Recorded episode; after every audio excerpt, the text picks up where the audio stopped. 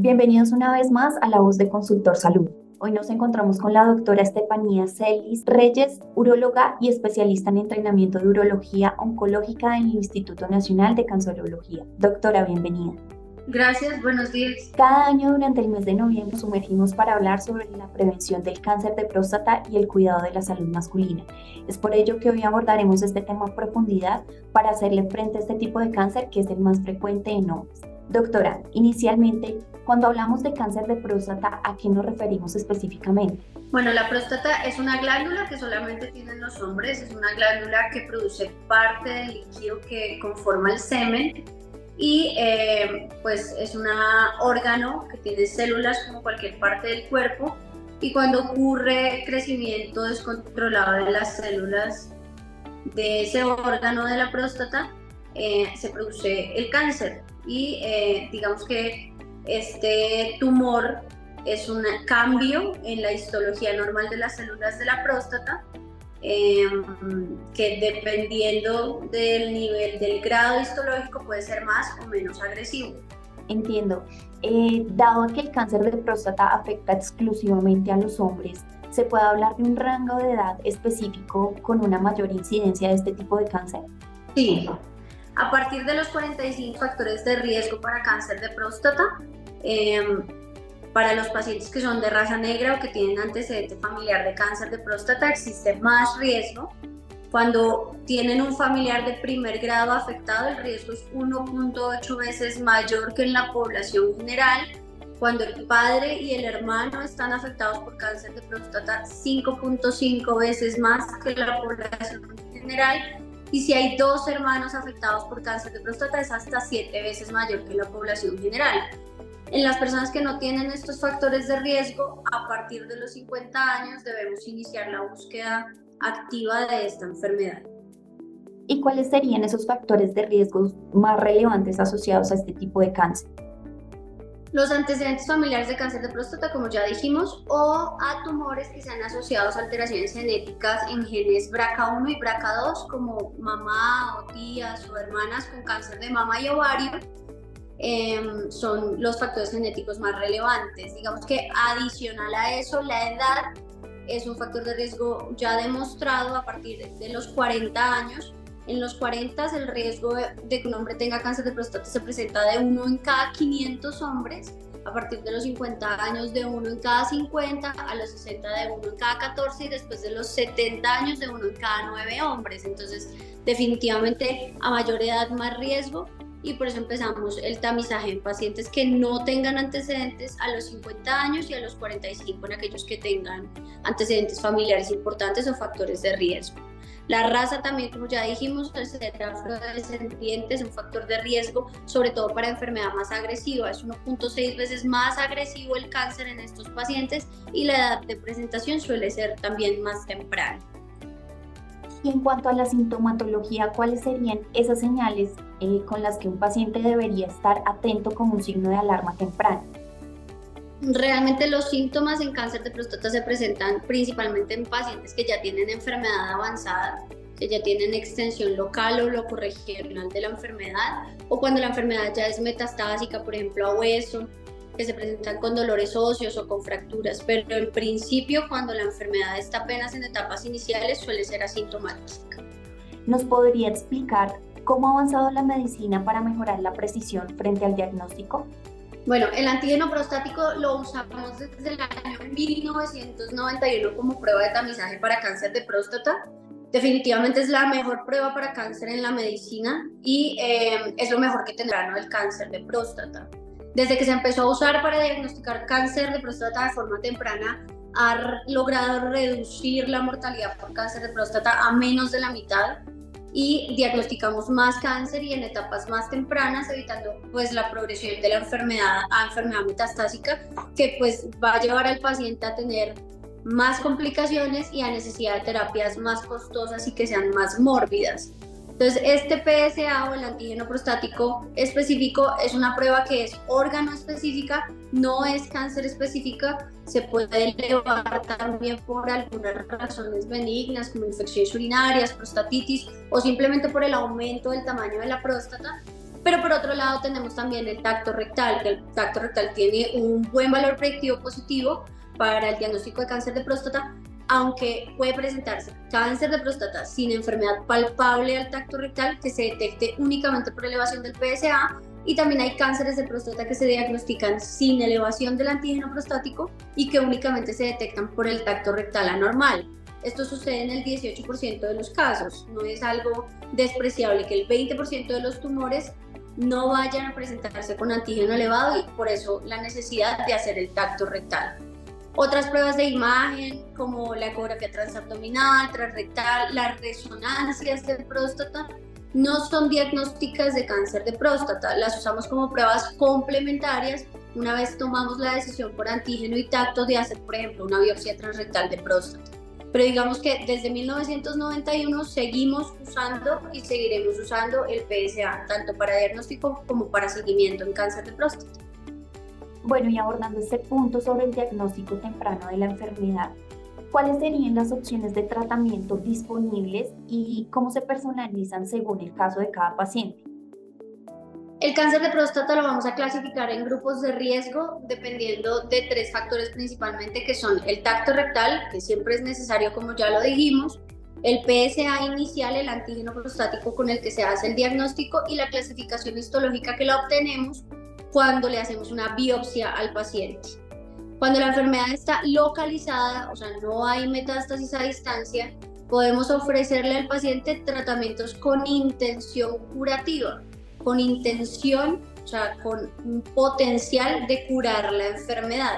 Esos tratamientos son la cirugía y la radioterapia. En ocasiones tenemos que asociar, por ejemplo, la radioterapia a inyecciones que bloquean la producción hormonal de forma transitoria. Ya cuando la enfermedad está fuera de control local, la enfermedad ya es metastásica o está localmente avanzada, el manejo es principalmente paliativo, paliativo con medicamentos hormonales que nos van a ayudar a controlar la progresión de la enfermedad y los síntomas de la enfermedad, pero ya no podemos ofrecer una intención curativa. Y en cuanto a la terapia hormonal, ¿qué nos podría usted explicar sobre este tratamiento para el cáncer de próstata?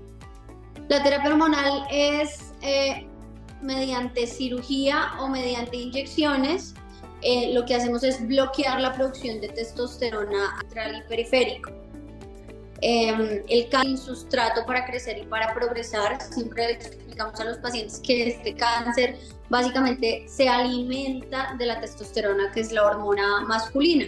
Entonces, al hacer un bloqueo de esa producción de testosterona, sea por medio de medicamentos o por medio de cirugía, eh, podemos tratar la enfermedad metastásica y eh, dejar la enfermedad como sin sustrato para crecer. Es algo generalmente temporal y de índole paliativo, o sea, no curativo. Bueno, ahora existen numerosos estudios que abordan los efectos secundarios eh, sobre los tratamientos de cáncer de próstata. ¿Cuáles serían esos efectos secundarios que pueden afectar el diario vivir de una persona con, con esta patología? La cirugía tiene varios efectos secundarios. Los más comunes son incontinencia urinaria, que puede ser de leve a severa y presentarse más o menos en el 10% de los pacientes. Esto depende de mm, la experiencia del cirujano en este tipo de cirugías, de la extensión de la enfermedad, muchas veces en enfermedad muy avanzada localmente que se logra hacer una cirugía curativa, pues debemos eh, hacer resección de partes de, de la pelvis o de órganos que están cercanos a la próstata que se encargan, por ejemplo, de la continencia o de las erecciones, pero pues todo esto en pro de curar el, cáncer, que es nuestro objetivo principal. Em, generalmente la incontinencia urinaria suele ser transitoria, existen tratamientos para esto que van desde terapias de piso pélvico hasta colocación de cintas o esfínteres artificiales, pero el punto es que existe un tratamiento para esto. La disfunción eréctil también se puede presentar hasta en un 30% de los pacientes eh, las bandeletas que se encargan pues, de, de, la función eréctil están a los lados de la próstata, en la parte lateral y posterior de la próstata, siempre que se pueden preservar en cirugía y que no haya compromiso por cáncer de estos órganos, se van a preservar. Cuando no se pueda y se quiten las bandeletas, probablemente el paciente presente disfunción eréctil, pero también hay tratamiento para esto. tenemos disponibles tratamientos orales, inyectables, incluso hasta prótesis peneales. Entonces, pues todo esto tiene solución para las terapias hormonales. Digamos que hay efectos adversos secundarios a la castración química que son en, principio eh, los síntomas de la andropausia. Entonces los hombres se pueden presentar con calores, fatiga, astenia, pueden presentar a largo plazo osteoporosis, algunas alteraciones cognitivas a largo plazo. Pero pues esto sí ya es por el déficit hormonal. Y ya para abordar pues como todo, toda esta problemática de la, del cáncer de próstata, ¿cuáles serían las principales recomendaciones que usted como especialista eh, le podría dar a los, a los hombres en general, específicamente también a los pacientes con cáncer de próstata?